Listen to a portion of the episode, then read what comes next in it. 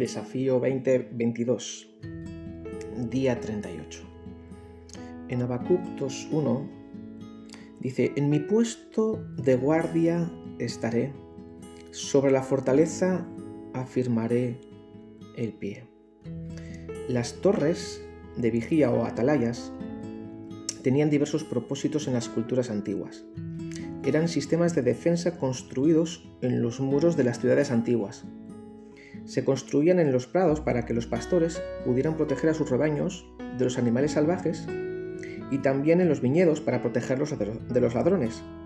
Los vigías subían a su torre, se estacionaban en sus puestos de observación y escudriñaban el horizonte en busca de ejércitos enemigos o de caravanas de mercaderes.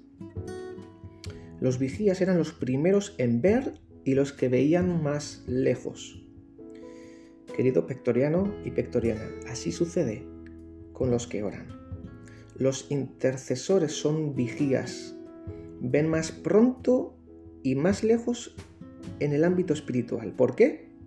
Porque la oración nos da un punto de vista privilegiado.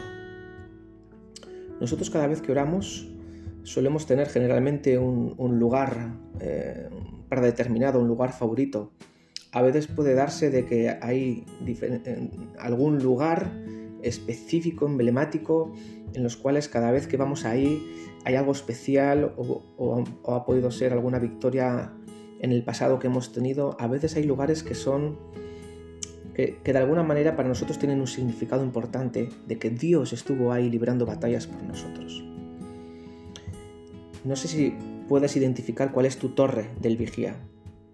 Pero sea cual sea, si es una habitual o si tuviste una pero la abandonaste o quizá tuviste que mudarte a otro lugar, otro país, yo te animo a que encuentres, que identifiques cuál es tu torre del vigía y en ese lugar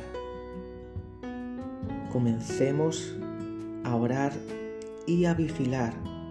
Si tienes personas a tu cargo en tu casa, si eres papá o mamá, o tienes sobrinos, nietos, hijos o hijas o hermanos, y en el caso de que no tuvieras eh, quizás familia a tu cargo, tienes la familia en la fe, tienes hermanos, hermanas que quizás sientes preocupación por algunos de ellos que están pasando por momentos difíciles, conoces personas enfermas, etc. Seguro que conoces eh, momentos y situaciones y personas en las cuales necesitan que tú estés vigilante, y Dios quiere reclutarte a ti para que subas a la torre del vigía y, te mantengas alerta en oración para proteger a los tuyos. Te corresponde a ti y me corresponde a mí vigilar en oración para ser los primeros en advertir cuando el enemigo viene a atacar o a contraatacar.